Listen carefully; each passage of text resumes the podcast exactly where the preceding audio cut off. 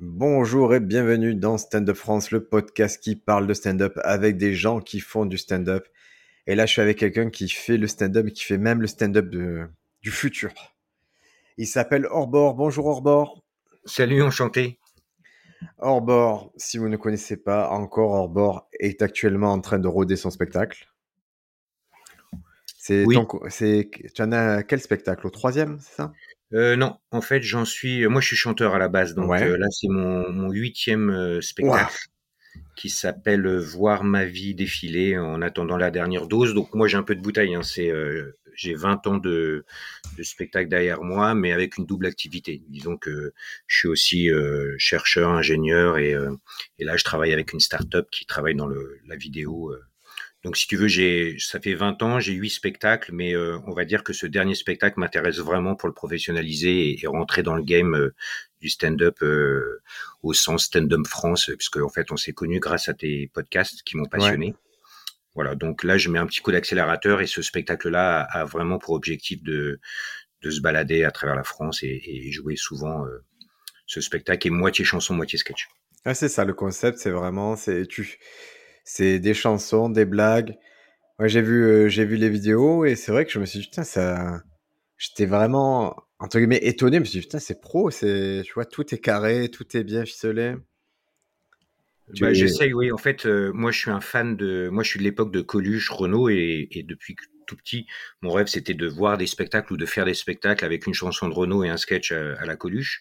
Bon, après, j'ai découvert Fond et Val. Je sais pas si ça te parle, mais euh, c'est ça te parle pas du tout? Non? Euh, bah, Fond et Val, en fait, c'est les fondateurs de Charlie Hebdo.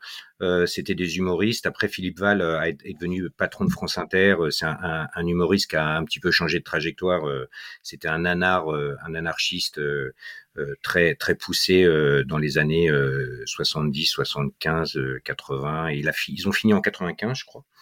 Après, ça a été une autre expérience, Charlie Hebdo. Mais en tout cas, eux, ils ont vraiment euh, alterné euh, sketch, chanson.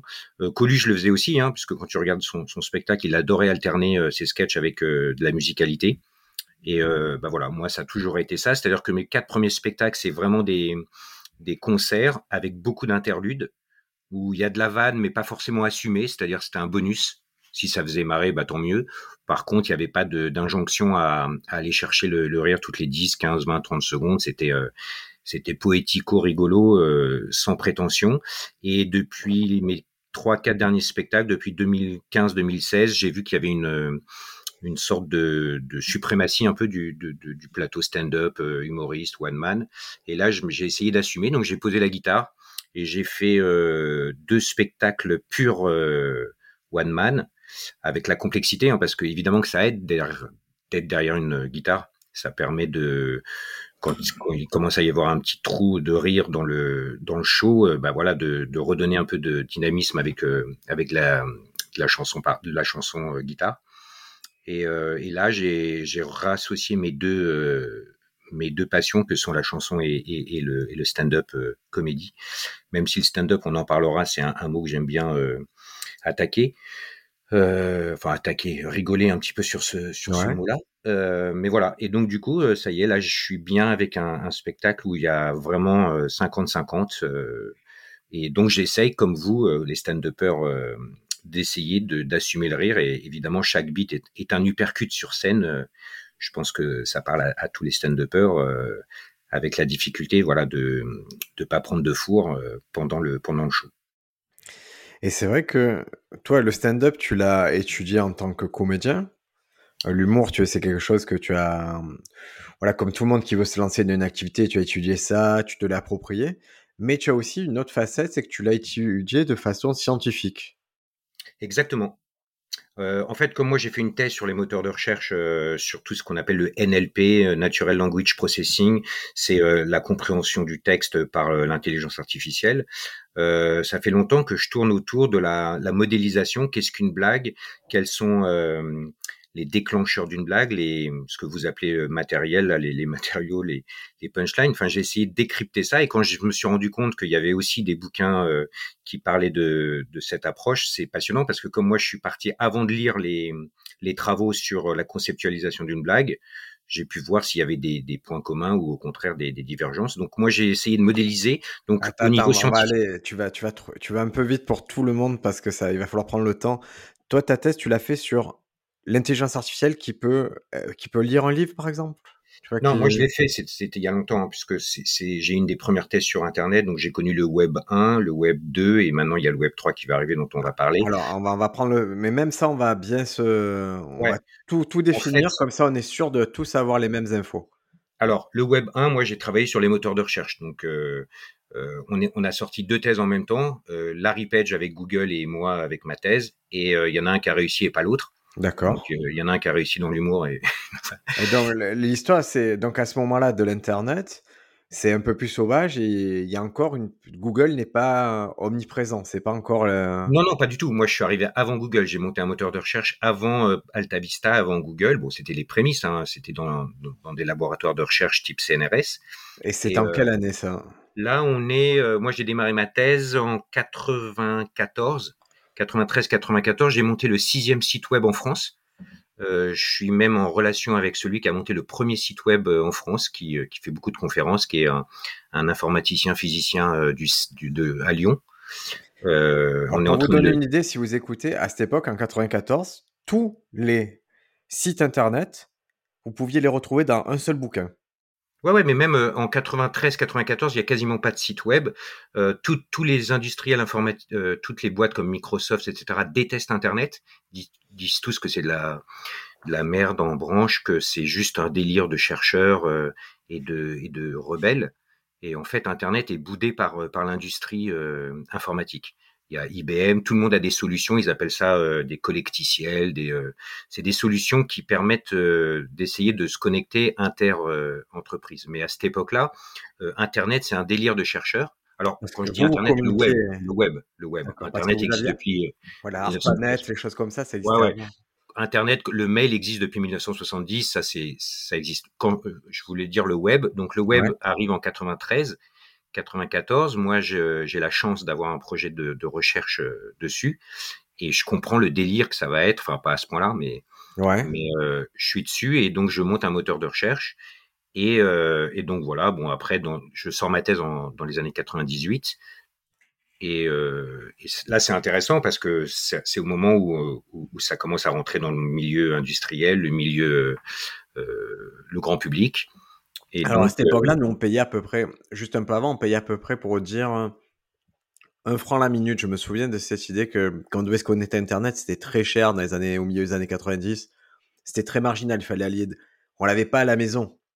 Exactement. Ouais, ouais, c'était un modem. Il y avait des lieux dédiés. Il fallait, hein, il y avait ces fameux modems, ces, choses comme ça. Oui, parce que la France a essayé de protéger son minitel pendant longtemps. Donc le, le, gouvernement était assez anti-Internet. On a pris un peu de retard à ce moment-là. Mais tu as raison, tout à fait, c'était euh, c'était très très onéreux et euh, et c'est vrai que maintenant, ça semble euh, aujourd'hui quelqu'un qui n'a pas Internet, qui n'a pas accès à Internet, est en dehors de la société. Oui, ça c'est triste, oui, oui. C'est sûr que en 30 ans, il y a une, c'est rentré dans les mœurs, mais c'est indispensable. On est à la marche. Si vous avez plus Internet, on le voit dans des reportages. Les gens qui sont trop pauvres pour l'avoir, c'est fini. Ils sont plus considérés comme citoyens de première non, puis ça, ça, devient même crispant parce que maintenant il y a une injonction à, remplir ces, ces, ces trucs euh, déclaratifs, ces trucs administratifs. C'est presque stressant. Euh, C'était un truc de passion euh, au départ et c'est devenu maintenant euh, l'endroit où on en profite pour plus faire son travail. Donc ça a été détourné. Aujourd'hui, à cette époque-là, on pensait pas qu'Internet deviendrait un, un univers aussi administratif aussi euh, aussi chiant. Enfin, parce que toi, tu avais une vision un peu un peu libertarienne. Ouais, ouais, ouais. Nous, on pensait que c'était euh, c'était la fin des des des contraintes, que c'était un, un, un, un, vent de liberté qui arrivait, qu'on allait pouvoir tout euh, euh qu'on allait pouvoir délirer, que on pensait même pas que le, le commerce allait rentrer sur Internet. Les protocoles, c'est du fromage, donc euh, c'était une aberration d'imaginer qu'on allait faire des transactions bancaires sur tout le, le web marchand. Euh, donc ça, c'est ça, c'est une vraie, euh, c'est une vraie surprise. On pensait que les industriels n'avaient pas besoin d'internet pour euh, pour pour businesser et, et, pour faire des transactions bancaires. À partir et donc ça, c'est arrivé au web. quand tu appelles ça, c'est le web 1, il se passe pas grand chose. Et le web 2.0, c'est là où on commence à rentrer dans le business et dans le Non, non, après le web marchand, ça, ça, c'est en parallèle. Le web 2, c'est vraiment l'avènement des réseaux sociaux, donc MySpace en priorité. C'est eux qui renversent le game. Euh, MySpace devient un, un, truc incroyable. Quand Facebook, Titi, MySpace, on rigole tous parce que Facebook ressemble plus à une porte de prison que que, que alors que MySpace était la liberté, chacun pouvait créer sa propre page, son propre univers, chaque profil était très très créatif. Et Facebook, il y a eu quelque chose. Hein. Ce réseau social, il y a eu vraiment quelque chose à l'époque de MySpace. Il y a eu plusieurs domaines artistiques qui ont été impactés par MySpace, en particulier la musique, mais pas que ça. Il y avait vraiment cette possibilité pour la première fois bah, de, de s'afficher, de, de, conquérir une communauté, de lui donner régulièrement du contenu? Ouais, ouais, carrément. Et puis, euh, euh, c'était un truc de malade parce que euh, tu pouvais discuter avec des stars. Moi, j'ai rencontré Renaud, qui était mon idole d'enfant. En plus, il, il c'est plus, c'était pas le Renaud de d'aujourd'hui. Encore que, il y a peut-être des bonnes surprises pour 2023. Mais j'ai rencontré Renaud. Moi, je, je venais d'avoir mon premier enfant. Là, on est en 2007. Euh, j'ai mon premier enfant, il a aussi un fils qui a 2-3 mois d'écart avec moi, et à 3 heures du mat, on se retrouve en ligne euh, tous les deux, et on commence à tchatcher, il me dit viens me voir, enfin, euh, je le rencontre grâce à MySpace, et le plus drôle, c'est que il avait inventé Facebook, parce qu'à l'époque, MySpace, c'était chacun avait son univers, sa page, et si je voulais te parler, euh, toi Briac, il fallait que j'aille sur ta page en disant salut Briac, je suis hors bord, j'adore ton podcast, est-ce qu'on pourrait tchatcher? Et là, tu râlais sur ma page, tu me répondais, etc. Et en fait, Renault, il était tellement euh, évidemment euh, influent, puisqu'à chaque fois qu'il y a une, tu te connectais, avais ta petite lumière qui disait je suis en ligne, que euh, tout le monde se ruait vers lui en disant Renault, écoute ma chanson, écoute ça, parce qu'en plus il était producteur hein, à l'époque. Et, en fait, il, il, il pouvait pas aller sur toutes les pages de ses fans, donc il écrivait sur sa propre page. En fait, il a inventé le statut euh, Facebook. D'accord. Personne ne le sait, mais euh, Renault a, avait mis déjà. Tout le monde disait il comprend rien à MySpace, il écrit sur sa propre page, ça se fait pas. Mais en fait, si, puisque c'était euh, centralisé par rapport à, ses fans. Ouais, c'est l'usage qui a créé cette fonction pour lui. Presque, ouais. C'est peut-être concordant, mais en tout cas, c'est rigolo de savoir que. C'est drôle. mais en tout cas, Renault, c'était un, il, était fan. Il a fait un truc incroyable que personne ne sait vraiment, sauf les fans de Renault, c'est qu'il a organisé un concert à la Cigale, où j'étais présent, de 7 heures. Il a fait l'intégralité de ses chansons. Euh, c'est passé comme une lettre à la poste. Euh, il y avait sa fille Lolita, il y avait son ex Dominique de la chanson Magonzesse, que des gens passionnés. Tu taperas Renault La Cigale 2007, tu verras, c'est c'est un truc de, fou furieux. Tout, Paris, toute la France était au courant de ce concert gratuit, qui qui était pas du tout dans les qui n'était pas prévu par sa production, par ses boîtes de prod, par les majors. Donc tout le monde a été débordé, la FNAC, euh, tout le monde essayait d'appeler, tout le monde essayait de se ruer sur ses places. Et ça a été un moment euh, exceptionnel, organisé uniquement pour son réseau euh, sur les réseaux sociaux. C'est fou de, parce qu'il est pas, Renault est pas jeune, hein, mais c'est marrant que ce soit quand même des poids lourds de l'industrie qui se soient aussi bien appropriés ces outils-là. Ben, il a toujours, je pense que il a toujours créé un personnage, Renaud, depuis depuis qu'on le suit. On a tout le monde a un petit bandana rouge. Il a il a créé une sorte de personnage autour de lui. Et quand tu achètes ses bouquins, c'est c'est vraiment un, ancien fan devenu chanteur. Il sait ce que c'est d'être la fanatitude et il l'a reproduite euh, sans se forcer. Il aime vraiment ce côté euh, identification euh, et donc c'est tout naturellement, il a créé un, un, un lien très très fort avec ses fans et euh, c'est assez impressionnant de, les retrouver sur, à la Cigale. Moi, je me suis assis à côté de deux, filles. J'ai dit, moi, je suis hors bord. Elles disaient, ouais, on te suit sur MySpace, etc. Il avait, mis un, petit coup de projecteur sur, euh, sur mon premier album. Enfin, c'était génial. Et c'est vrai, Renault, il y a une image qui m'a toujours marqué de Renault. C'est lui qui est, euh, sûrement pendant les manifestations étudiantes, c'est lui qui fait des sketchs de Guy Bedos ah oui, c'est génial, ouais. Sur mes 68, ouais. Ouais, c'est, c'est fou de se dire, ah oui, d'accord, ce mec-là, il était fan de Kibedos au point de pouvoir reproduire un sketch parfaitement comme une chanson. Et, et tu es pas le seul fan. Il y a, moi, Alexis Le Rossignol, euh, avec qui je bosse, là, il est fan absolu de Renault. Bah moi, j'ai, j'ai, j'ai, j'ai fait une, j'ai partagé un plateau avec Tristan Lucas aussi, et on a, on est rentré en voiture euh, euh, près du Havre, euh, enfin en Normandie. Et, c'est vrai qu'on a parlé de Renault pas mal. Lui aussi, c'est un fan de. Ouais, ouais c'est la même famille. Hein, Tristan, euh, vous pouvez aller Tristan, Lucas, Alexis Rossignol. On est, c'est un peu tous la même famille là. Bon bah génial. On est entre potes, c'est cool. Et donc MySpace, ça c'est donc l'avènement des réseaux sociaux, Web 2.0, MySpace, Facebook, toutes ces choses là qui arrivent. Donc ça, on, est, on a la plupart des gens ont bien vécu ce truc-là, on est dedans. Et là, on est en train de transiter vers le web 3.0, tu m'as dit? Ouais, c'est un petit peu le, le, le, parcours logique. Donc, quand, quand le web 2.0 arrive, euh, pendant 4-5 ans, tout le monde essaye de se dire, moi, je vais inventer le Web 3. Donc il y a des tentatives de récupération, il y a le web sémantique euh, qui essaye de dire c'est moi le web 3 et on voit que ça prend pas. Euh, c'est quoi le web sémantique Le web sémantique, c'est euh, complexe, mais c'est un, un, truc de recherche pour dire que euh, on va comprendre euh, par des, des, des, des, algorithmes la sémantique, tout va être ouvert et, et, sémantiquement on va pouvoir être plus performant pour pour rechercher des infos. Mais c'est très complexe, c'est très manuel par rapport à, à l'informatisation, l'automatisation des algos et des, c'est l'anti-IA en fait, c'est l'IA écrite c'est pas la machine, c'est l'homme qui, fait de la sémantique. Donc ça, ça, a plus ou moins échoué. Donc tu verras quand tu tapes Web 3, tu, vous verrez qu'il y a plein de gens qui essaient de se l'accaparer.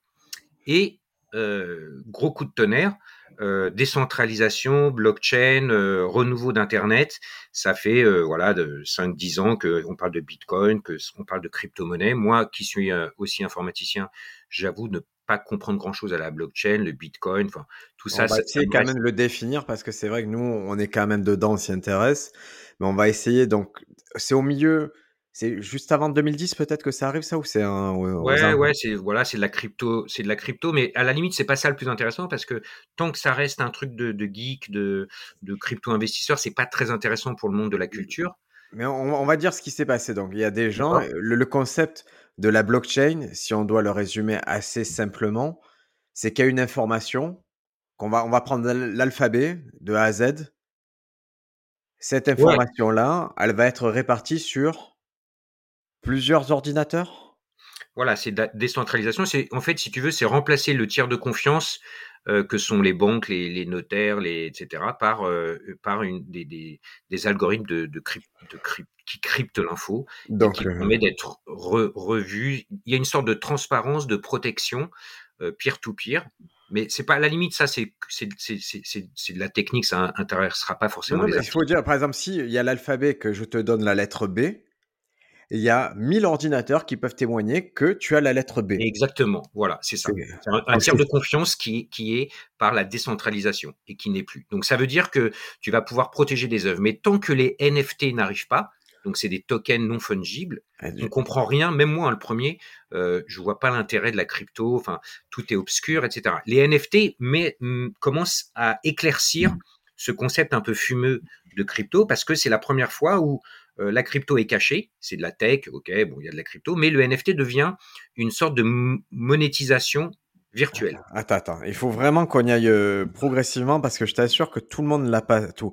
Donc on a expliqué, on a cette blockchain, c'est ces fameux alphabets où on peut prouver et tout le monde peut témoigner que j'ai la lettre B. Après arrive la crypto. On dit, écoutez, cet alphabet, il vaut 1000 dollars. Si tu veux la lettre B, elle vaut 100 dollars. Elle vaut 100 dollars et si je te la cède, je peux t'accéder pour 50 dollars comme je t'ai pas accéder pour 200 dollars c'est pas le, prix je te la cède n'est pas rationnel, je le fais ce que je veux avec mon argent. Puis arrive ce truc, le NFT, donc non fungible token, c'est-à-dire c'est euh, un jeton qu'on ne peut pas dissoudre, qu'on peut pas, euh, qui est pas sécable. Exactement. Et, ça, ça arrive sous, les premières fois que ça arrive, ça arrive sous forme d'image.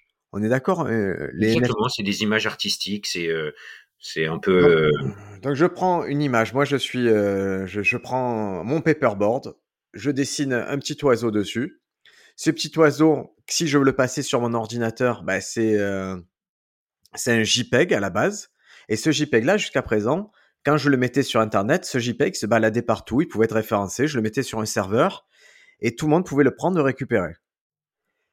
Puis, quand on arrive avec cette histoire des NFT, on dit non, non, ce JPEG, c'est l'oiseau briac. Et l'oiseau briac, il est identifiable. Quand il apparaît sur le réseau, il est identifiable. Avant, il y avait la lettre B. Maintenant, le B, on l'a remplacé par l'oiseau briac. Et l'oiseau briac, il y en a peut-être soit un exemplaire, soit un nombre donné d'exemplaires, mais il n'y en a pas plus. Et chaque exemplaire est identifiable, est unique, et on peut dire qu'il appartient à Orbor, à Briac, à machin. C'est exactement ça. Donc, vous voyez, c'est un peu c'est vraiment c'est une façon pour la première fois de donner une identité à un objet virtuel. si vous n'avez pas encore d'authentifier, le... d'authentifier le propriétaire. C'est un acte de propriété. Acte de propriété d'un objet virtuel. Et si vous dites peut-être, mais c'est un peu obscur et tout, on va prendre les jeux vidéo. On va prendre par exemple euh, un jeu où, euh, comme Fortnite, un jeu où vous avez un personnage et vous voulez lui mettre un costume de Super Mario. Pour vous simplifier, on peut se dire que le costume de Super Mario, il n'y aura que 100 exemplaires de ce costume de Super Mario. Vous, peu importe le prix auquel vous allez l'acquérir, vous savez que vous avez un des 100 costumes et quand vous le revendez, il n'y aura pas 101 costumes, il y aura toujours un nombre fixe de ces costumes-là. Et c'est ça qui va faire la rareté de votre costume Super Mario, comme c'est ça qui fait la rareté de mon petit oiseau briac. C'est le fait qu'il y a une cote, que les gens le veulent, mais que l'offre est limitée par rapport à la demande. Bah, ton, ton, ton, analogie est super bonne parce que euh, moi, ça, c'est ma vision. Hein. Tout ce que je dis, ça n'appartient qu'à moi. Chacun a son propre regard sur ce qui va se passer dans le Web 3. Mais pour moi, le Web 3, si on veut résumer, c'est NFT plus métaverse. Ça veut dire quoi? Ça veut dire que pour moi, le NFT, et ça rejoint ton, ton, ton exemple, c'est le marchepied pour rentrer dans le métaverse. Ça, c'est très important à comprendre parce que les gens ne font pas forcément le lien entre les deux qui sont euh, dissociable. Mais en tout cas, c'est très intéressant parce que euh, de ce que j'ai compris à parler avec des investisseurs, avec des startups qui sont à fond là-dedans depuis un an, deux ans, euh, c'est très intéressant de comprendre que le NFT, il n'y aura pas de métaverse sans NFT. Donc on va, on va, du coup, pour le coup, on va devoir. Moi, cette théorie, tu m'as expliqué, j'ai, ça m'a beaucoup fait réfléchir, mais on va devoir définir aussi ce qu'est le métaverse. Vous l'avez entendu, ce mot, vous l'avez beaucoup entendu. Pourquoi? Parce que le groupe Facebook, qui est... comment il s'appelle ce... Euh, maintenant Facebook, c'est le groupe euh? Meta. Ben, le groupe Meta, donc il y avait Facebook, et Instagram. Eux, ils ont décidé d'investir une fortune dans le métaverse. Aujourd'hui, on parle d'un milliard par mois investi dans le, dans le métaverse. C'est ça. On va résumer très simplement et, et ça a l'air un peu idiot, mais c'est imaginer les Sims Imaginez que vous ayez, au lieu de vous connecter à Facebook, maintenant vous avez un avatar, un Sims, qui arrive d'un monde virtuel. Et, euh, et dans ce monde virtuel qui est le métaverse, il va bien falloir que les choses appartiennent à des gens. Et donc, si, si vous arrivez que c'est une pièce, une pièce carrée, eh ben, le mur de droite à qui il appartient, le mur de gauche à qui il appartient, le mur d'en face à qui il appartient. Et c'est là où je te rejoins, c'est-à-dire que si sur le mur de droite il y a un tableau, ben, peut-être que ce tableau, il appartient à quelqu'un, ou si vous, dans ce monde virtuel, vous avez une maison, eh ben, peut-être qu'il faut un acte de propriété de cette maison. Et ça a l'air très débile, dit comme ça, mais je vous assure, si vous avez déjà joué à des jeux vidéo type World of Warcraft et tout, votre monde virtuel, vous voulez qu'il soit cool, vous voulez le protéger, vous voulez qu'il soit unique. Et donc voilà, le futur, ce que pense Facebook, c'est que le futur, ça va se passer à raison d'avatars et à raison d'un monde virtuel. Pas tout le monde partage cet avis. Il y a beaucoup de sceptiques sur ça, mais il y a aussi beaucoup de gens très enthousiastes. Et toi, tu es plutôt enthousiaste sur, sur l'évolution de ce web-là? Alors, moi, je suis enthousiaste. Euh, disons que comme j'ai connu euh, les moqueries sur le web 1, donc le web normal, tout le monde disait ça marchera jamais. J'ai eu la chance, grâce à Orbor, de, de, connaître le web 2 avant les autres scientifiques, parce que la science euh, snobait le web 2. Hein. toutes les étapes ont toujours été moquées. Et le web 3 a les mêmes moqueries que le web 1 et le web 2. Moi, en tant qu'artiste et surtout euh, start-upper ou chercheur euh, de, du web, euh, le fait qu'il y ait autant de milliards investis par, il n'y a pas que, que, que, que, Meta et Facebook, il y a Microsoft, tout le monde s'y met. Les studios de jeux sont en train d'être achetés euh, par des sommes folles. Donc, on imagine que le métaverse, les NFT, c'est leur objectif. Après, on n'est pas à l'abri d'un quack. Euh, les, les, par exemple, la 3D nous a habitués à échouer depuis une vingtaine d'années. Hein, on a tous des télé 3D qui servent à rien. Donc euh, la, 3D n'est pas. Euh, c'est moi quand j'ai commencé ma thèse, même en 94, les navigateurs qui étaient à l'époque c'était Mosaïque, hein, il y avait même pas de Netscape, même pas de Firefox, même pas de Chrome, tout ça. C'était euh, les premiers navigateurs avaient déjà un interpréteur 3D. On pouvait se balader dans des bibliothèques virtuelles, cliquer, etc. Et aujourd'hui, ça n'existe même pas. Il faut des plugins, il faut des trucs. Donc, le monde de la 3D nous a habitués à être pas du tout compatibles. Là, aujourd'hui, il y a deux univers de jeux d'environnement que sont Unity d'un côté et Unreal de l'autre. Sans rentrer dans les détails, c'est comprendre qu'on est encore dans une guerre d'OS, c'est-à-dire Windows, Mac ou Linux, etc. Donc ça continue. Donc moi, c'est je, fais je fais la parenthèse parce que vous comprenez bien, Unity et Unreal, c'est ce sont les bases aujourd'hui pour créer à la fois les jeux vidéo et à la fois toute la technologie 3D utilisée dans les séries comme le Mandalorian. Ça dépend aussi de ces moteurs, c'est-à-dire qu'on est arrivé à un moment où ces moteurs sont tellement perfectionnés que votre œil humain ne fait plus la différence entre euh, la réalité et ces moteurs-là. Ouais, exactement. Et donc, euh, c'est quand tu dis est-ce que j'y crois, je suis fan? Non, je, vois des similitudes avec le Web 1 et Web 2. Euh, moi, dans la startup, on a monté une indexation de d'analyse vidéo, c'est-à-dire qu'on, comme je t'ai montré, on peut aller rechercher les, les contenus de, on est en train d'indexer les artistes qui le voudront, et, etc. On va y aller vraiment cool, hein, je t'assure. Je sais, moi j'ai eu la démo produit, donc je. Ouais, tu vois ce que en parler, je vois très bien ce que c'est, mais il va falloir y aller petit à petit. Donc, tu me dis, toi, tu as vu, euh, il y a des technologies qui n'ont pas pris. Le, la 3D, ça n'a pas encore pris. L'autre technologie qui n'a pas pris, par exemple, on va vous donner un exemple très simple, c'est la réalité augmentée. Exactement. La réalité augmentée, on y croyait, on s'est dit, putain, ça va marcher, il suffira de, de mettre nos lunettes et on verra des, indications. Ça, ça n'a pas marché. Le seul exemple de réalité augmentée qui a marché, pour moi, c'est Pokémon Go. Ouais. Et donc, on a une technologie qui n'est pas utilisée. le téléphone sait très bien le faire, peut ajouter des, personnages, des fantômes dans votre vie, mais on ne l'utilise pas, sauf dans le jeu. Et vous voyez qu'il y a un truc qui est en train de se passer, c'est que quand la, aujourd'hui la tech arrive, elle arrive bizarrement à travers la gamification, à travers le jeu. Les deux moteurs dont on parle, Unreal et Unity, ce sont des moteurs qui ont été faits pour le jeu vidéo.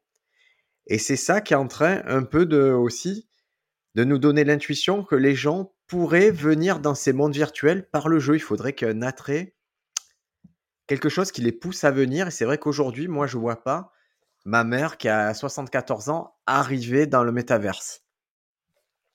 Non, mais c'est pour ça, quand tu me dis est-ce que, est-ce que je trouve ça bien, j'ai pas de jugement de valeur. Euh, c'est pour ceux qui veulent exactement comprendre le monde que les, les, les, gros industriels informaticiens veulent faire, il suffit de regarder Ready Player One de Spielberg et c'est exactement, ou même la bande-annonce, en, en, tapant Ready Player One, vous verrez la bande-annonce, vous comprendrez le fantasme de tous ces, euh, ces, ces, ces, boîtes tech. C'est vers ça qu'ils veulent tendre. Après, euh, moi, ce qui m'intéresse, c'est de, j'adore comment Internet évolue. Donc moi, je prends le, le biais, j'ai discuté avec des investisseurs, je leur ai montré mon outil d'indexation euh, profond de d'extraits, de, de, highlights, d'extraits d'humoristes, par exemple. On peut l'expliquer alors. Ouais. Toi, c'est un outil vraiment. Moi, j'ai eu. Alors, je vous le dis, tout ce que va raconter Orbor maintenant, moi, j'ai eu la démo en direct, donc tout marche tout est fonctionnel, tout est la, tech existe. Hein. donc vous dites pas c'est la science-fiction, c'est ça existe maintenant. Il y a des gens qui ont cette tech. En fait, c'est la possibilité d'avoir copie comique en industriel pour tout le monde. On va pouvoir euh, euh, regarder euh, le contenu. C'est-à-dire, tu vas taper. Aussi loin, si, quoi, sans t'embêter, explique juste pour l'instant pour le sport, s'il te plaît, comment on peut l'utiliser pour le sport et après on passera à l'humour. Comme ça, les gens comprennent la tech, comment elle fonctionne. Bah, l'idée, c'est que pour, pour les, les, les, fans de foot, euh, je pense qu'à l'OM, euh, on n'est pas loin d'avoir le public le plus chaud de, de France. Donc, euh, si tu veux revoir tous les buts euh, de l'OM euh, de ces 10-15 dernières années. Tu tapes euh, Papin sur des passes de Waddle, sur des buts à gauche, des reprises de volée. Donc, tu as tout un une critérisation. Tu vas créer toi-même ton top but, ton top arrêt. Tu vas, tu vas pouvoir combiner euh, des, des séquences juste par recherche profonde. On peut aussi. J'ai la recherche comme Google. Vous mettez Papin, je clique sur but, je clique sur but du pied gauche. Voilà. reprise de volée et passe de Waddle. Voilà. Et l'outil que, tu as que vous avez développé me permet de sortir toutes les vidéos qui correspondent à ces critères. C'est-à-dire que il y a une IA qui analyse les images. C'est-à-dire qu'on est d'accord qu'à ce stade-là, le, le, but, c'est pas qu'il y ait quelqu'un qui rentre des statistiques qui disent bon là à la sixième minute il y a eu. Alors ça, ça dépend parce que dans le cadre du foot on l'a cette info donc évidemment qu'on la récupère. On travaille avec des ce qu'on appelle des, des, fournisseurs de données donc les, les events, on peut aussi les récupérer. On peut les compléter quand c'est des matchs amateurs mais euh, on, va récupérer et des informations manuelles et des informations récupérées par l'IA. Mais l'IA a fait une analyse visuelle. Il y a cette capacité aussi? Exactement. D'accord. On, analyse aussi. Mais après, bon, tout ça, c'est avec l'accord des ayants droit. Donc, euh, évidemment que pour euh, pour proposer ce vrai service pour les fans, il faudrait que l'OM euh, dise oui, que ça soit un projet porté par le club. Mais ça existe, par exemple, au niveau du basket. J'ai l'impression qu'on est on est déjà aux États-Unis sur ce type de truc où on sort tous les. Eh ben justement, c'est un bon exemple, c'est que à partir de ces extraits, donc on va dire pour, pour, pour, euh, pour faire de l'anglicisme, puisque moi je me moque beaucoup des, des, de l'anglicisme et dans, dans, mes spectacles j'adore euh, euh, parler de coca-colonisation de la société. Donc si on veut rentrer là-dedans, les highlights, les meilleurs moments, les temps forts, tout ce que vous voulez, les Américains ont décidé de dire bah, on va les NFTiser. C'est pour ça que ça rejoint notre première conversation. Et si vous tapez Top Shop NBA, ce sont des, paniers de basket qui s'échangent parfois avec beaucoup de crypto-monnaies pour acheter le panier de Jordan, etc. Donc, donc je prends dans, la, à la base, on a pris par exemple les trois meilleurs dunks de Michael Jordan. On va dire que c'est ça. On prend les trois meilleurs dunks dans sa période des Bulls, je dis pourquoi, de 88. Et ça, on le prend. On le NFT, c'est-à-dire qu'on le rend unique et identifiable. Exactement. Et pour vous donner une idée, imaginez que avant on avait les cartes Panini. Maintenant, imaginez que vous avez une carte Panini virtuelle et animée où il, y a, où il dunk trois fois, où Jordan dunk trois fois. Et ça, les Américains ont dit, ça existe. Et ça, on va trouver, on va pouvoir le vendre et il va pouvoir y avoir un propriétaire, pouvoir avoir des échanges et un business autour de ça. Voilà, donc si, tu veux, tu as, le Panini que Sorar a récupéré, ils ont levé énormément, 500, 600 millions d'euros, alors que en même temps, les Américains disaient que c'était euh, un peu dépassé les cartes photos et que alors, les Panini... sur des cartes d'action. Alors, Sorar, c'est une société française, qui a fait la plus grosse levée de fonds actuellement dans les startups. Sur les NFT sur NFT, donc 600 millions d'euros pour faire vraiment, pour vous le résumer, mais c'est littéralement ça. Ils ont fait ce qu'on avait avec les Panini où vous achetez en kiosque le petit sachet, vous ouvriez, il y avait des cartes communes et une carte un peu plus rare que vous colliez dans votre classeur Panini et c'était, euh, c'était vous vous ruiniez pour ça pour avoir toute la collection. Ils ont rendu ça en NFT, c'est-à-dire c'est totalement virtuel, mais avec toujours cette idée qu'il y a des cartes communes, des cartes plus rares, et que si vous voulez compléter votre collection, eh ben, il va falloir ben, passer, euh, mettre la main au panier et, euh, il va falloir payer. Donc il y a cette idée de rareté. Ça a l'air bête dit comme ça, mais les investisseurs ont cru dans le projet. Et, euh, donc ils ont NFTisé le foot. Tout simplement, ils ont rendu chaque joueur, ils ont, je sais pas s'ils ont attribué des caractéristiques ou des choses comme ça, mais sûrement il y a des critères. Oui, après ils ont, ils ont, ils ont mixé ça pour que ça marche à euh, du gaming, c'est-à-dire que bon, on va dire que c'est presque du pari sportif. D'ailleurs, ils ont des problèmes là-dessus puisqu'ils sont en train d'être recyclés et ça va les, ça va être chiant pour eux. Mais en, gros, ils ont mélangé Panini avec ce qu'on appelle le football fantasy, c'est-à-dire qu'au lieu de pronostiquer euh, victoire, match nul ou défaite, tu pronostiques la, la titularisation des joueurs qui vont t'amener des points suivant euh, leur comportement pendant la journée de championnat euh, qui suit. Et le fantasy football, ouais, c'est quelque chose qu'on voit beaucoup dans les. Excuse-moi, c'est un truc le fantasy football. Vous voyez beaucoup dans les films américains qui se réunissent dans. C'est souvent des mecs qui se réunissent dans des caves pour faire du fantasy football, euh, en particulier football américain. Vous verrez toujours qu'il y a souvent, si vous faites attention, ils jouent souvent fantasy football. Donc c'est une façon de gamifier le fait de, bah, de suivre le, d'être un fan hardcore d'un sport. Quoi. Exactement. Et donc l'idée c'est que euh, pour que euh, ça marche. Donc c'est pour ça que NFT, c'est juste un, un une exemple de monnaie virtuelle, enfin de d'échange virtuel. Après, ce qui va être intéressant, c'est que comme tu l'as dit, il y a les NFT artistiques où là on commence à se moquer un petit peu euh, du résultat parce qu'on voit des singes très moches, etc. Donc là, il y a une sorte de moquerie. Par contre, ce qui n'est pas du tout moqué, au contraire, c'est les NFT vidéo, c'est-à-dire la possibilité de créer des extraits. Et on sent que le cinéma, Woody Allen, par exemple, a NFTisé euh, des, choses autour de son dernier euh, long métrage. On commence à voir des cinéastes qui veulent financer les films par des, des bouts d'extraits de, de, de, films. Et pourquoi je t'ai contacté, euh, parce que en, voyant toute la richesse de tes podcasts, c'est que on est en train, nous, euh, dans la société, d'imaginer un nouveau jeu de, foot à partir des, des extraits vidéo. Ça, aujourd'hui, sur la planète, personne n'a trouvé le, le début d'un commencement d'idée. Et comme moi je suis fan de, stand-up, de punchline, tout ce qui est la, grammaire d'une punchline entre les prémices, l'angle, le conflit, le, enfin etc. Tout, ce dont tu parles dans tes, tes podcasts, je me suis dit il y a peut-être moyen de faire alors NFTisation de punchline. Pourquoi ça serait intéressant? Parce que ça permettrait de protéger pour les jeunes stand-uppers leur punchline. C'est-à-dire qu'à partir du moment où ta punchline est NFTisée, euh, on peut considérer qu'on peut la dater et on peut considérer la dater, l'authentifier et surtout c'est ouvert à tout le monde parce que si tu protèges ta vanne, tu as une grosse vanne, tu te la fais, euh, tu te la fais piquer. Euh, excuse-moi, je mets vraiment dessus, mais on va vraiment à chaque fois réexpliquer ce que c'est. Je NFTise ma blague, c'est-à-dire je me filme, on me filme, on voit une captation, on dit il y a la blague de Briac sur les paniers, sur sur le chocolat. La blague de Briac sur le chocolat, elle est filmée elle est NFTisée, c'est-à-dire que cette blague-là, on la met sur euh, le réseau et elle va être dans ce qu'on appelle la blockchain, vous vous souvenez, de A à Z. Et la blague de Briac sur les chocolats, c'est la lettre C. Elle est identifiée tout le monde peut le voir que la lettre C, c'est la blague de Briac sur le chocolat.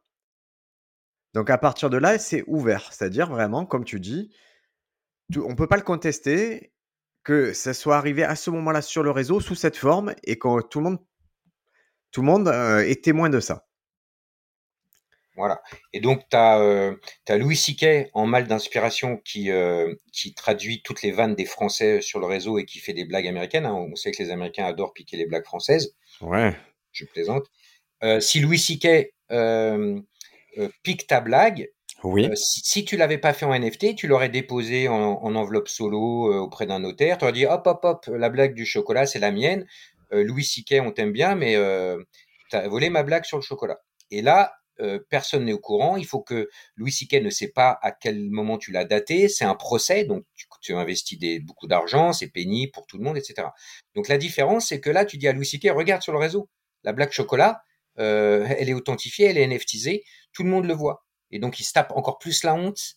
Bon, déjà, au niveau de honte, il est assez balèze, hein, puisqu'il a fait des, des ah, Ça, c'est pas la question non, parce que j'aime bien Louis C.K., j'aime bien titiller. Mais euh, voilà, l'idée, c'est de dire, euh, ça, c'est la première étape. La NFTisation. Ah, alors, ça, c'est une croyance. Ça, c'est vraiment une croyance, te dire.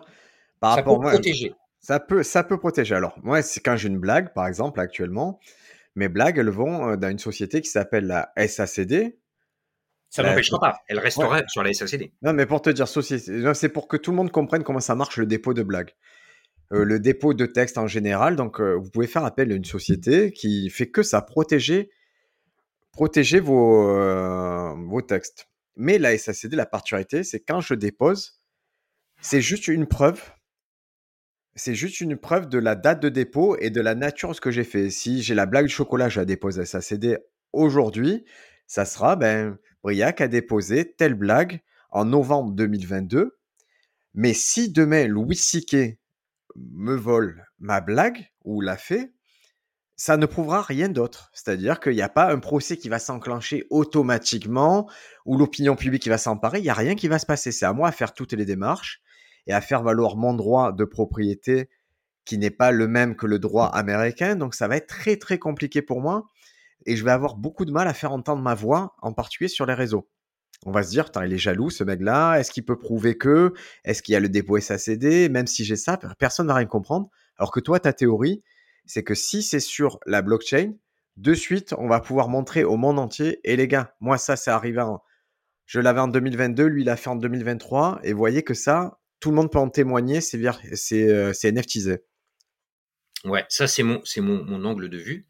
Donc ça, c'est la première étape. C'est-à-dire que euh, si on devait réfléchir tous ensemble, parce que moi j'adore les projets collectifs et, c'est pour ça aussi qu'on fait ce podcast, c'est pour réfléchir tous ensemble la, communauté de, des podcasts en France, des podcasts pardon, des stand-up en France, tout, ce qui est stand-upper. Euh, l'idée, ça serait de dire, ok, première étape, on a tous des punchlines, on les protège.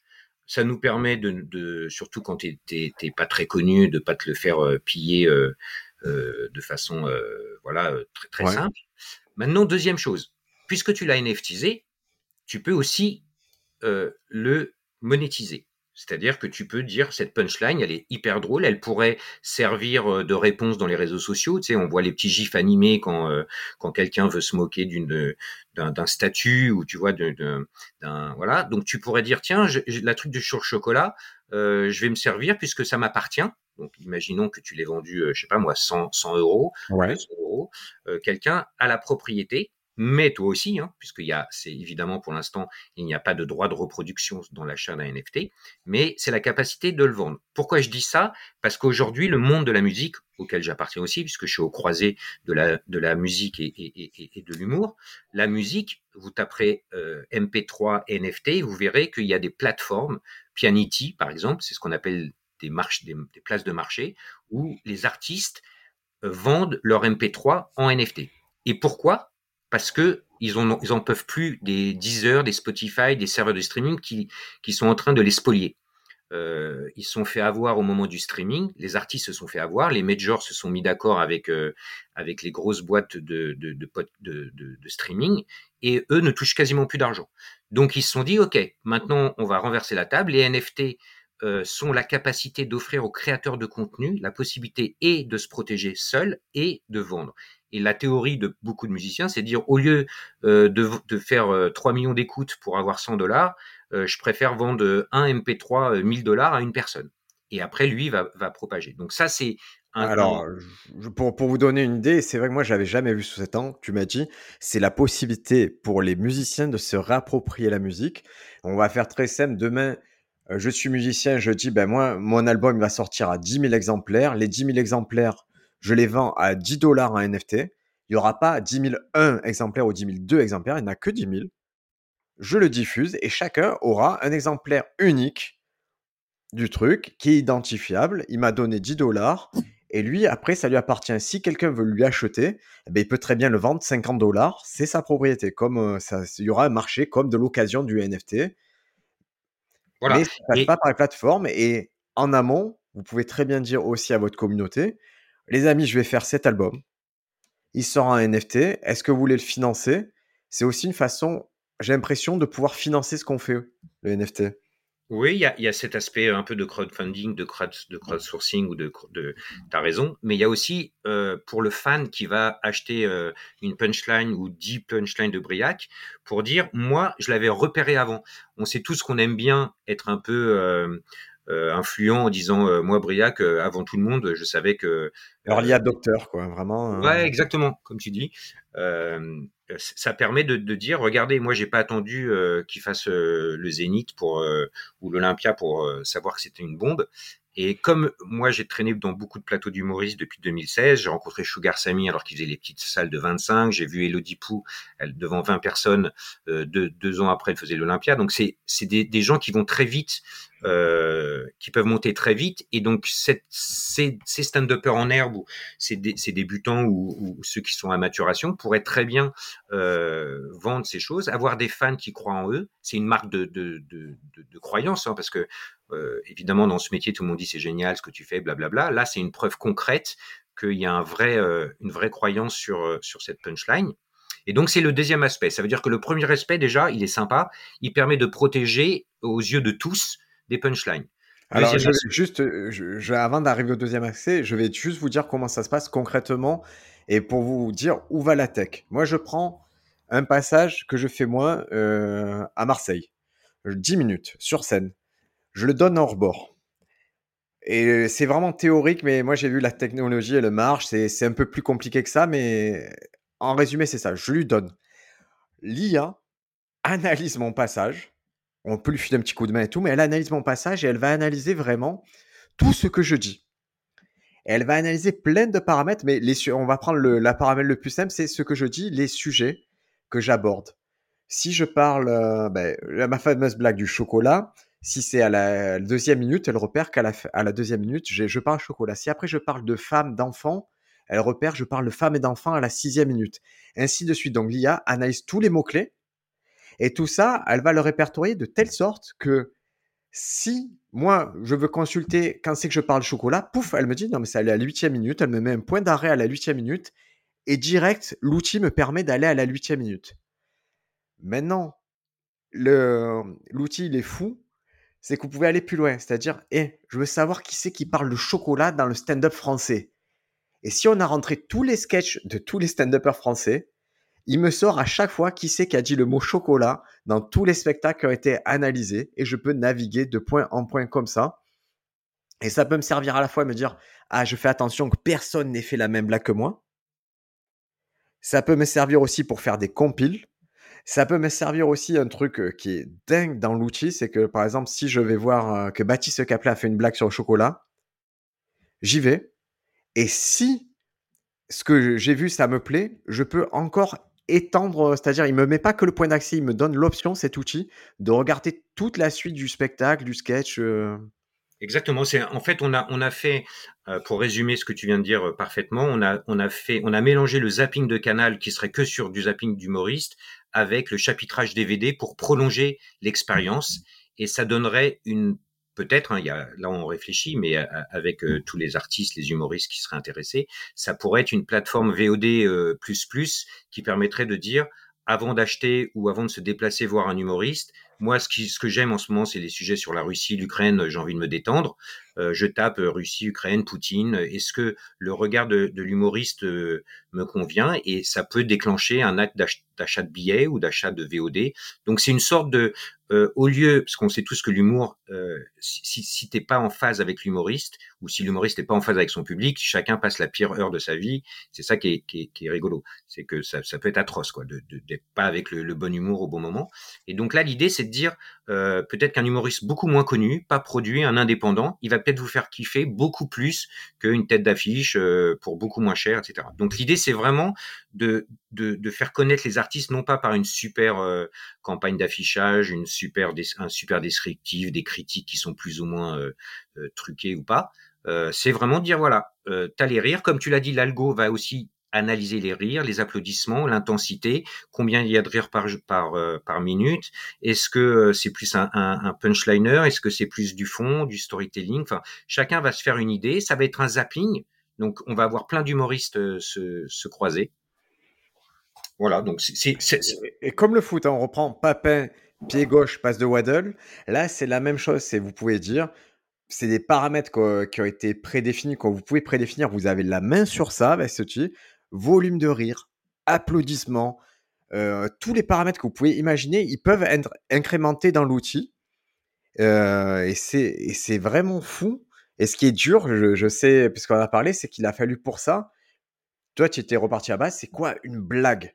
Parce que pour définir des critères, il faut bien qu'on dise à, l'IA ou à, l'outil d'analyse, écoute mon ami, une blague, ça se passe comme ça. Il y aura une chute où là, tu vas avoir un point de repère qui est le rire, l'applaudissement. Mais avant ça, il y a une prémisse. Et pour savoir où l'outil doit couper, ben, il a fallu que tu redéfinisses tout ça. Et c'est là, on revient au début de podcast où tu as dû réétudier tout ça, repartir dans les manuels, repartir dans, à la base. Exactement. Et, euh, et euh, pour, pour voir s'il y avait des changements de sujet, euh, on l'a pas encore fait, mais il y a des algorithmes de prosodie, d'analyse, de d'intention, d'intonation, euh, de surprise. On peut on peut on peut redétecter. Alors c'est passionnant au niveau recherche, hein, c'est pas forcément un business très très très 2022 ou très 2023. C'est c'est surtout de la multimodalité. Nous, notre moteur de recherche, il va dire un peu comme le cerveau humain euh, c'est pas que le texte qui va me faire rire, ça va être moi ce que j'appelle l'alacrité, l'ambiance. Est-ce que l'humoriste a créé toutes les conditions pour que les gens soient à l'aise et commencent à se mettre à rire Il y a une, une étude qui dit que à partir de 5-6 personnes qui se compte, si tous ces gens se sentent bien, donc il y a l'alacrité, les premiers rires arrivent dès la première minute 30. Et, ça, ça permet, euh, euh, nous les humoristes, on, a ce problème-là, c'est que des fois on a une salle euh, qui, qui, qui, est pas chaude, qui a pas envie de rire, on arrive comme un cheveu sur la soupe, et puis après on enchaîne les, les, sur four, et, c'est pénible, et c'est normal, c'est tout le, sel de, ce, métier. Et donc là, l'idée, c'est d'essayer de, de comprendre à quel moment euh, l'artiste a connecté avec le public et, ça va permettre d'isoler les, blagues pour euh, pouvoir les retrouver dans un, moteur. Pour l'instant, on n'a pas encore défini, mais ça pourrait être ce qu'on appelle une place de marché. C'est-à-dire que les gens pourraient aller sur euh, ce, ce, cet outil qu'on est en train d'imaginer pour acheter des, punchlines de, de Briac ou de, tous les stand-uppers qui nous écoutent et ensuite pouvoir aller acheter une place pour aller les voir en concert. C'est évidemment très intéressant pour les programmeurs, pour les programmateurs, puisque eux sont confrontés à une, une, une synergie. Enfin, il y a énormément de nouveaux stand-uppers qui qui émergent. Ils sont un peu perdus. Euh, ils peuvent plus prendre le réflexe de prendre des, têtes d'affiche parce que souvent, tu as des jeunes qui sont bien meilleurs que des gens installés. Et donc, ils ont une pression du public qui dit attends, attends, là, euh, euh, c'est un festival, euh, il faut vraiment que, tu prennes les bons humoristes. Donc, les programmateurs, au lieu d'aller tous à Avignon, ce qui est évidemment pas un, substitut, ça permettrait aux, programmateurs de prendre tranquillement leur, euh, temps et d'avoir une programmation en adéquation avec euh, leur, euh, thématique de leur festival. Et si, par exemple, il y a un endroit qui est connu pour prendre des blagues, je vais prendre un endroit, ça s'appelle Banane Comedy Club, d'accord? Mmh Le Banane Comedy Club, il se dit, je vais utiliser cet outil, il est trop bien, je vais taper tout. Et là, on a une émission télé, il faut absolument qu'on sorte des humoristes. Je vais prendre toutes les blagues sur les saucisses. Je tape, ils prennent des blagues à des jeunes artistes, pic, pic, pic, ils en font un sketch.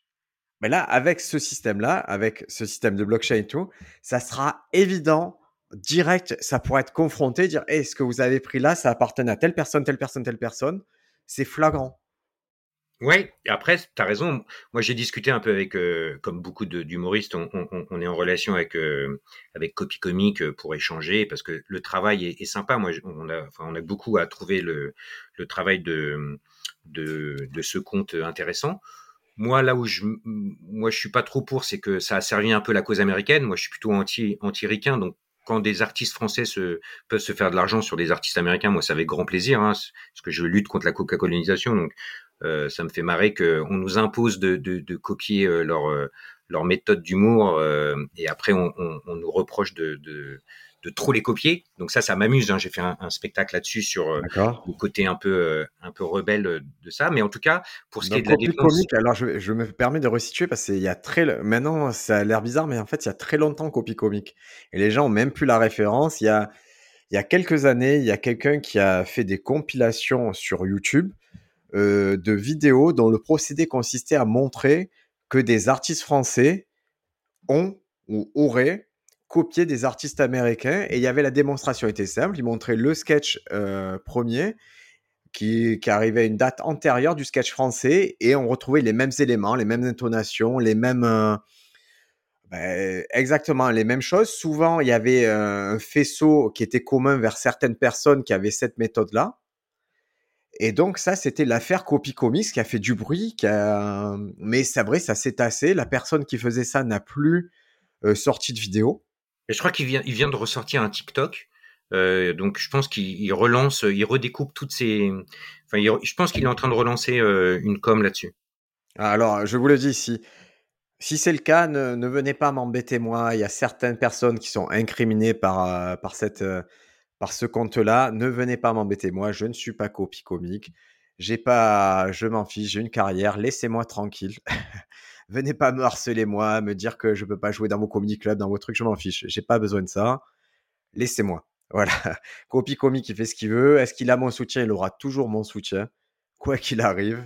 Non, mais je pense que maintenant ça s'est apaisé. Tout le monde trouve que c'est une, c'est une bonne. Euh, ça a été ah un... non, non, non, non, non, non, non, non, non. Il y a les gens concernés sont pas du tout apaisés. Oui, bon, les gens sont concernés. Oui, oui, ils sont un peu, un peu, un peu. Euh... encore des tentatives d'intimidation à la oui. moindre occasion euh, sur plusieurs artistes, euh, dont moi.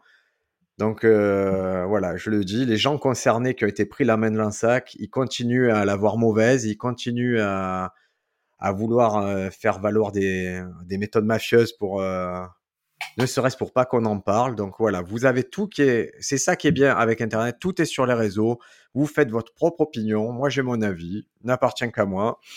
Bon, en tout cas, et... en tout cas, ce qui est sûr, c'est qu'il y aura de plus en plus d'outils euh, pour pour détecter le plagiat dans tous les domaines. Hein. Donc, de toute façon, euh, Copy Comic a, a, donné le. C'est juste un travail artisanal, mais euh, ça va pouvoir se professionnaliser. Moi, en tout cas, mon outil ne, ne fera pas de délation euh, pour pillage américain. Par contre, le pillage euh, d'artistes français, ouais, si on peut le défendre, euh, moi, je serais je serais pour. En tout cas, c'est vrai, il y a plein d'utilisations connexes à l'outil. Il y a vraiment ça, le fait de compiler, le fait de faire des zappings, le fait de repérer les mots clés, le fait de repérer les artistes de pour moi, cet outil, il est en train de. Il y a plein d'aspects qu'on n'avait pas prévus et qui sont en train d'arriver avec euh, ces NFT. Et voilà. Et donc, la dernière strate, pour finir, euh, ouais. c'est de se dire, puisque les NFT sont déjà ont déjà le vent en poupe dans le sport, dans dans le gaming et maintenant euh, dans le cinéma et, j'espère euh, dans le monde des humoristes. Euh, le dernier level qui va vraiment intéresser des investisseurs pour mettre de l'argent sur des plateformes comme ça, c'est ce qu'on appelle le, le, fait de pouvoir jouer, de, de, jouer avec ses cartes. Et, et c'est pour ça que moi, ce qui m'intéresserait, c'est peut-être une, on peut lancer ça sur, sur ton podcast, ce serait de dire, et si on inventait tous ensemble un, une sorte de jeu à partir de punchline, de vannes, un peu comme euh, tu sais tu ris ou tu perds ou euh, on prend des, des, blagues bas de gamme et euh, on met de l'eau dans la bouche et le premier qui rit il mmh. crache sur l'autre. Mais ça pourrait être un, un, un, jeu autour des camemberts du Trivial Poursuite en disant tiens je te mets une punchline de euh, de Tristan Lucas justement dont on parlait. Moi, je suis pote aussi avec euh, David Dazincote. Donc, tu mets une punchline de Dazincote euh, et du coup, tu crées un jeu. Ça permettrait aux gens d'acheter les punchlines de, de, nos artistes. De, de, alors, au départ, ça peut être que les indépendants, hein, si les, les, boîtes de prod sont un peu un peu flippées. Mhm.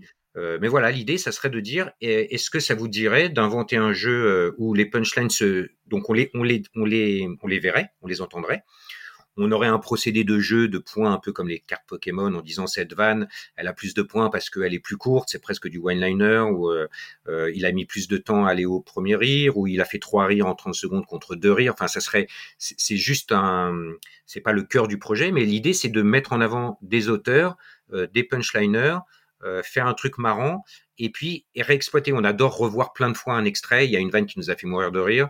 on la met en boucle. Et ben là, l'idée, ça serait de la, la surprendre son adversaire. Euh, on pourrait faire des chaînes Twitch pour regarder des battles de vannes, enfin un peu ce que fait le rap avec les, les battles de, rap. On ferait des battles de punchline, mais avec des cartes achetées. Ça donnerait beaucoup d'argent si ça marchait pour les humoristes qui, qui auraient NFTisé. Et du coup, ils auraient trois, trois possibilités avec cette plateforme protection de leurs vannes, accès à leur euh, à leur VOD, à leur euh, à leur spectacle s'ils le vendaient sur une plateforme euh, de, de, VOD et où, aller directement acheter un ticket pour voir son spectacle. Et la troisième chose, euh, de participer à une sorte de battle punchline pour vendre une, euh, plus de punchline de leur, de leur travail. Alors, forcément, l'intuition de, de, faire un jeu, c'est parce que pour l'instant, comme on l'a dit, l'adoption de ces technologies est souvent passée par le jeu pour réalité augmentée Pokémon Go, la NFTisation, les, les, jeunes personnes, les personnes les plus jeunes, aujourd'hui, elles ont l'habitude d'acheter des objets virtuels via Fortnite, via League of Legends. Ce sont des nouveaux modèles économiques où ce sont les objets virtuels qui ont créé ces économies-là. Donc, ton intuition, c'est de dire ça va passer peut-être par la gamification euh, de la punchline.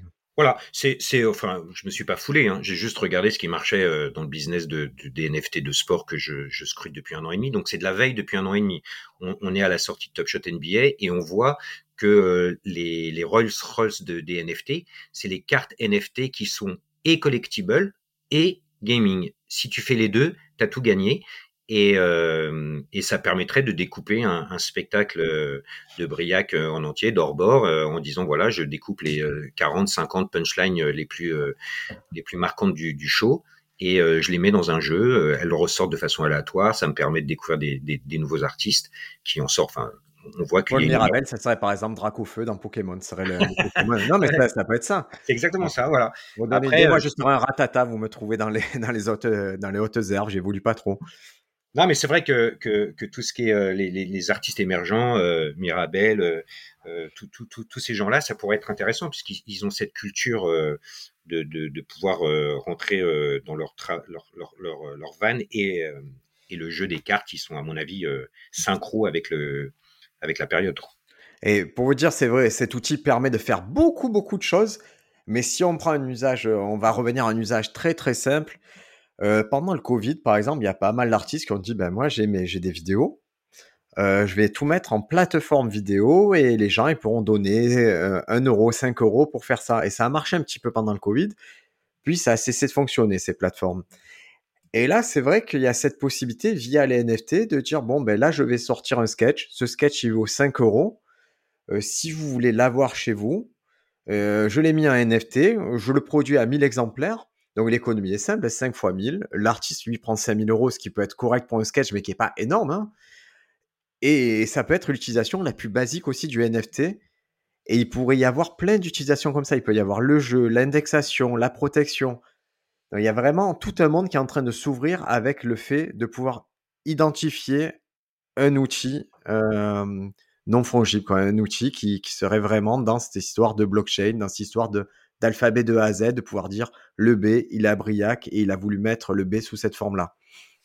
Et surtout, c'est que là, il y a une, une, une, économie qui est intéressante parce qu'on va se dire ouais mais ça va toujours être euh, euh les, les, les, mêmes stand-uppers, c'est Mirabel, c'est. Euh, je, je, te prie m'excuser, je t'ai perdu pendant quelques instants. Tu pouvais le répéter Oui oui, là, là où il y, a, y, a un côté très euh, équitable, c'est que le business économique, c'est de vendre du packing. Ça veut dire que aujourd'hui, euh, on se dit mais comment ils font pour vendre les, meilleurs paniers parce qu'il va y avoir des milliers de paniers sachant que tout le monde veut les mêmes. Et en fait, leur business économique, c'est exactement ce que tu disais, l'ouverture des paquets dans euh, dans les, collections euh, de Panini. C'est bon, on appelle ça du packing. Hein, il y a que des anglicismes, donc moi je, joue le jeu. Euh, le packing, c'est que tu vas pouvoir mettre cinq punchlines de plein d'artistes. Donc tout le monde sera intéressé. C'est pas uniquement. D'accord voilà, c'est ça qui est intéressant. Mais celle de Paul Mirabel sera plus rare que celle de Briac. Voilà, après, c'est ce qu'on appelle le deuxième marché.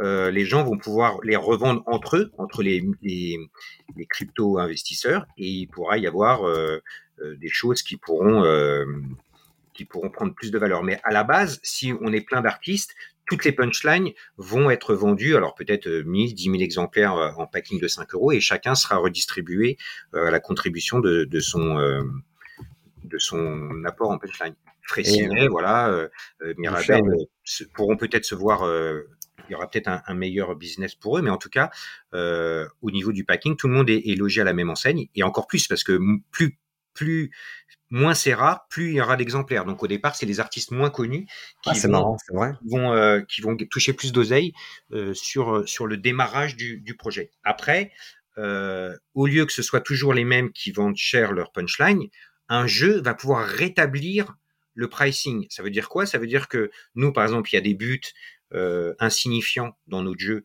que, personne ne veut. Alors oui, juste pour incise, la FIFA vient de lancer la collection de tous les buts de la Coupe du Monde. Donc je vous invite à regarder Collect FIFA, vous allez comprendre, si vous êtes fan de foot, que euh, on va pouvoir euh, collectionner des, buts de 1970 à, 2022, les buts de Pelé, les buts de Zidane, les buts de...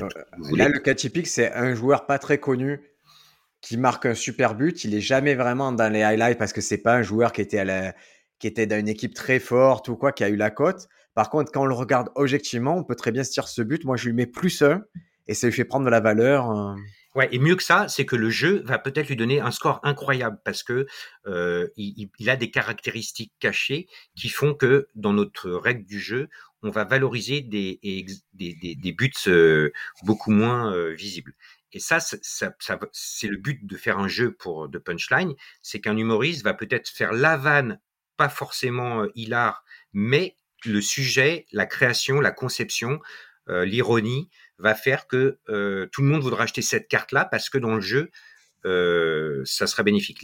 L'idée, c'est de faire un jeu qui va permettre d'avoir de l'argent, puisque le but, c'est de, euh, malheureusement, hein, on est dans un monde mercantile, donc c'est pas uniquement pour euh, pour la bienséance des artistes, c'est que des fans vont se faire de l'argent sur le dos des artistes, mais les artistes vont pouvoir récupérer de l'argent parce que tout est en pourcentage. Si tu as une punchline qui cartonne dans le jeu ou parce qu'elle est elle est bien, à chaque revente, tu vas toucher des pourcentages. Donc le modèle est pas si euh, si con que ça. C'est que euh, si tu as une blague qui finit à un million de dollars, euh, tu auras toujours à chaque revente 10 ou, 20% euh, au fil des échanges. Donc t'es pas juste le premier vendeur en disant bah voilà c'est un fan qui se fait de l'oseille sur moi. Pas du tout.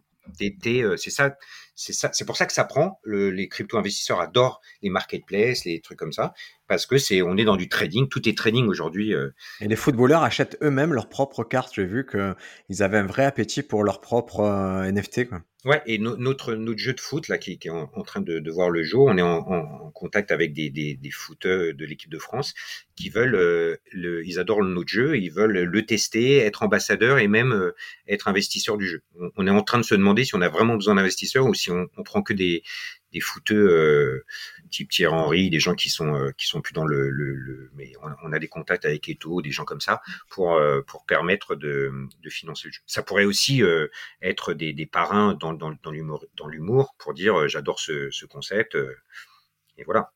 Donc vraiment aujourd'hui, je répète, la tech existe. la, la démo, moi, je l'ai eu. La tech existe. La démo est impressionnante. Il y a 1000 points de la démo qui pourraient faire, qui pourraient déjà euh, péter au grand public tellement que c'est puissant les outils qui, qui peuvent être créés là. Moi, je sais pas, je sais pas si c'est le monde de l'humour qui va amener euh, cette tech, qui va vous euh, faire sauter aux yeux du grand public, mais en tout cas, il y a des choses qui se passent. Moi, je tenais à ce que tout le monde soit au courant que il y a des gens qui ont anticipé le futur, des gens qui ont des croyances et qui sont euh, pas basés sur rien, qui sont basés sur l'étude ben, du benchmarking, euh, qui ont vraiment essayé de voir ce qui allait se passer au futur en étudiant ce qui s'était passé dans le passé. Ça va influencer le droit d'auteur, ça va influencer la diffusion, ça va influencer euh, la façon de consommer même l'humour. Donc voilà, moi je, je prends le pari en tout cas, tout ce que tu m'as dit, jusqu'à présent, quand je l'étudiais, je me suis dit, ah ouais, c'est pas bête, ça peut se passer ça. Bah, surtout, c'est que comme moi, je suis à cheval sur les deux univers euh, chansons. Euh, bon, alors moi, je fais de la chanson, euh, comme je disais à l'époque, euh, on, me demandait mon style. Je disais c'est c'est genre Benabar sans Severino pour adultes, parce que c'est un peu grinçant, ça rentre dedans. Mais à part le rap, qui, qui moi ne m'intéresse pas à titre privé, tout le reste de la chanson, on est en train de se faire piquer toutes les salles par l'humour, les stand-uppers. Donc c'est pour ça que moi, j'ai un pied dans la chanson, un pied dans l'humour. Donc je vois très bien qu'il y a un, un, domaine qui est en train de péricliter euh, la chanson et un autre qui est en train d'émerger, de prendre même les places des pièces de théâtre. Enfin, on voit que le seul, le seul en scène, le mec qui fait du one, du stand-up, il est en train de prendre tous les les grandes salles et je trouve ça génial. Moi, j'adore euh, le fait que les gens soient euh, soient passionnés par une personne sur scène. ça me surprend, mais en tout cas, je trouve ça je trouve ça génial. Et euh, c'est pour ça que je me suis remis seul à la guitare et, que mon spectacle précédent, on était cinq sur scène. Mais et donc comme le stand-up a le en poupe, euh, le ce monde-là, je pense que euh, même dans les phrases, hein, c'est vous qui récupérez, euh, tu vois, la dinguerie de de, de, de Roman euh, a fait foi. Enfin, on sent que même dans dans dans dans, dans les, les types de langage, euh, pour être un peu à la page, il faut récupérer, il faut bien écouter les stand-uppers. C'est eux qui ont le qu'on le hype, c'est eux qui sont un peu prescripteurs. Ouais. Et je me dis, ça serait pas, ça serait pas euh, complètement incohérent que le stand-up se soit dépasse d'autres projets sur les NFT qui s'en emparent euh, et que voilà. Donc moi je lance l'idée. Si moi je préfère les trucs collectifs. Donc si tous les humoristes disent tiens et si on montait un truc collectif, on, on fait un, un, un, vrai contrat avec, euh, on protège chacun un, jeu, on se met à, à plusieurs pour inventer ce jeu. Euh, et après on le diffuse et tout le monde sera gagnant puisque euh, n'importe quel euh, humoriste qui va découper ses spectacles en punchline va être va, va, va avoir une redistribution qui n'était pas forcément prévue, parce que lui, il a son plan de carrière, il a son, son DVD, son, son, son, son spectacle à vendre sur Netflix. Et, euh, et du coup, ça permettrait de, bah, déjà de se faire connaître, c'est un autre plan de com. Hein puisque ouais, ouais. ça va adresser des crypto-investisseurs. Eux, ils adorent ça. Dès qu'il y a un truc innovant, du jamais vu, qui les font marrer, euh, eux, c'est pour gagner de l'argent. Euh, ils vont peut-être se dire, acheter des vannes, ça peut m'intéresser dans mon, dans ce qu'on appelle la, mon wallet, enfin mon dans ton portefeuille virtuel. Mon portefeuille virtuel. Euh, si Elon Musk qui tweet par exemple plus tard, Briac, c'est ça l'investissement, je deviens riche du jour au lendemain. non mais c'est vrai, il faut le dire. Ouais. Il y a des gens qui sont influents sur ça. Orbor, tu es, tu as dit, donc tu as ce domaine de compétences qui est, la, qui est quand même le, le, travail de recherche. Tu as aussi l'humour. Et comme tous les humoristes qui passent ici, je vais te demander de, bah, de te plier à la petite règle. C'est d'aller dans, dans tes notes, peut-être dans, dans tes carnets, de me dire c'est quoi la prochaine blague d'Orbor qu'on va avoir sur scène ou la prochaine réflexion que tu vas développer sur scène? Alors, euh, ouais, moi je travaille que en enregistrement euh, dictaphone et avec ah, des. Tu es, tu es la deuxième personne qui me dit ça. Ouais, ouais, parce qu'en fait j'écris plus, quasiment plus. Euh, je, je, trouve une, une vanne et je la répète jusqu'à ce que, parce que je la change plein de fois en, en la répétant. J'ai d'autres formulations, d'autres adjectifs et ouais. Euh, et du coup, euh, à un moment ça devient plus naturel. Parce que souvent, quand tu la prends par cœur, ta phrase, tu n'arrives plus à, à, à changer l'ordre des mots, etc. Ouais. Et Donc, euh... le gardant l'oral, tu arrives à, à garder. Ouais, parce que ouais. Et en fait, j'ai entendu ça. Il y a des écrivains qui ont écrit 100 fois leur même livre. Je comprenais pas l'intérêt. Et en fait, comme ils savent le dérouler, ils ont une autre façon de l'expliquer. Parce qu'au bout d'un moment, à force de répéter nos textes, on sait plus. Comme on enlève des phrases, on, euh, tout est compliqué. À un moment, on sait plus ce qu'on diffuse comme info. On dit mais peut-être qu'on a enlevé un mot hyper important avant. Enfin, et donc, comme mon spectacle, voir ma vie défiler, euh, en fait, c'est un, c'est le récit d'une sorte de, de, de, dragueur en série de, du passé, une sorte de, de séducteur repenti. Euh, c'est assez macho. Enfin, vous verrez euh, si tu mets le lien billet réduc, puisque pour l'instant je centralise tout sur. Euh, tu as juste à mettre billet réduc pour, pour que les gens comprennent mon univers. Allez. C'est assez macho, c'est assez deuxième degré, tu vois. C'est un, adolescent qui, est meilleur en, tant que dragueur adolescent que, adulte, ce qui n'est pas forcément le cas de tout le monde. et ben ma dernière vanne, j'essaye d'attaquer, euh, de défendre Balance ton port, puisque j'ai trouvé que les mecs, on était un peu fragiles sur Balance ton port, alors que euh, l'idée, c'est de dire que nous, les hommes, on n'est pas du tout une fratrie, on n'est pas du tout une communauté. Quand les féministes ont dit que nous ont suspecté de, de, de complicité, je me dis, mais nous, les hommes, euh, donc la vanne que je suis en train, qui est pas finie, c'est de dire, mais on n'est pas du tout une, une franc-maçonnerie comme chez les fourmis. Et donc là, je fais un signe, tu sais, un peu les fourmis, dès qu'elles se croisent, elles, se, se, titillent l'antenne. Ouais.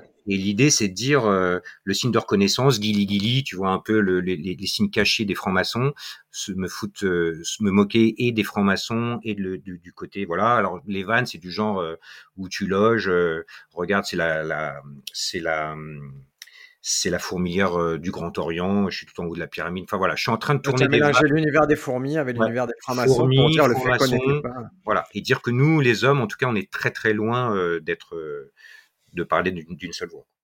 Ah bah écoute, et qu'on aurait dû se débarrasser de ces ports, et je suis assez virulent sur DSK, Polanski, Weinstein, etc. Mais je l'ai pas trouvé. Je tourne autour, mais bon, bah, comme toutes les vannes, elles, il faut les digérer, il faut les, les articuler. Alors, c'est, on sait, moi j'ai vu, pour avoir vu, c'est, tu as des fans. Moi j'ai vu que les fans, ils savent quand tu fais un spectacle que c'est grinçant. J'ai vu qu'ils savent ce que c'est. J'ai vu des commentaires, j'ai fait ça, c'est du hors-bord. Ouais. Et, ça, c'est assez marrant. Donc, si vous voulez retrouver hors-bord, vous retrouvez le lien Bireduc. Euh, vous avez accès à des sketchs, puisque il, vraiment, hors-bord, il met tout, il met des vidéos régulièrement, donc il n'y a pas de souci pour le projet, si des gens veulent te contacter et dire tard, c'est trop bien, moi je veux participer à cette gamification de, du stand-up, où c'est qu'ils peuvent te retrouver? Alors, euh, on peut, euh, là pour l'instant, le mail pour pas qu'il soit trop mélangé, ça peut être orbor ou rbor at orange.fr. Ah ben ça, je le mets dans la description du podcast. Vous avez plus le temps de noter orbor at orange.fr. Et puis sinon, pour l'instant, j'ai enlevé tous les, comme on est en train de faire un nouveau site pour justement ce projet, j'ai enlevé tout. Pour l'instant, je suis que sur Facebook. Je suis hors bord. Donc, si vous voulez me contacter sur Facebook, l'Insta pour l'instant. Facebook aussi, je le mets. Je suis hors bord. Comme ça, vous avez tous les liens. Si vous avez quelques millions et que vous croyez en la NFTisation du stand-up, c'est hors bord qu'il faut aller voir. Vous pouvez être un investisseur de, ben, de la première levée de fonds, si tant est qu'il y en ait une. Voilà, mais écoute, merci. C'était un sujet qui est pas évident. Je, je voulais que tout le monde comprenne vraiment les bases de ça. il y a plein de choses, on ne sait pas ce qui va arriver. Peut-être qu'il y a que 20% de ce qu'on a dit qui va se réaliser ou quoi, mais la tech est là. Les envies, on voit qu'il y a vraiment des gens friands de ça et de faire du business sur ça. Et je suis très content que tu sois venu l'expliquer aussi simplement. Ben moi, je suis super fier de participer. Euh, c'est quoi la 102e, 103e édition du podcast euh, 100... Ouais, 103e. 103e, ouais. Moi, je les ai écoutés cet été. Là, c'est franchement, on va peut-être les indexer comme ça, on pourra faire des résumés de, croiser tous tes podcasts. Qu'est-ce que j'aimerais, tu sais, ce qui me, euh, ce qui me fait peur, c'est quand les gens les ont écoutés, ils me disent ouais, tu as dit ça, mais bah c'était il y a trois ans. Bah oui. Je sais plus de quoi on me parle. Et c'est vrai que si on arrivait à classer tous les podcasts de quand c'est qu'on a parlé de Louis C.K. par exemple. Bah oui bah, en fait, on pourrait faire normalement l'outil. Bon, après les, les mots, les, les, néologismes ou tous les noms propres, c'est plus chaud. Mais normalement, Louis Siquet, ça pourrait, on pourrait faire un, un une compile sur tes 103 euh, épisodes et avoir euh, trois minutes que de Louis Siquet. Vous voyez, c'est fait partie de tous les trucs qu'on n'a pas prévu à la base, mais l'outil est tellement puissant qu'il pourrait faire ça. Merci beaucoup, Orbord, d'être venu. Avec grand plaisir.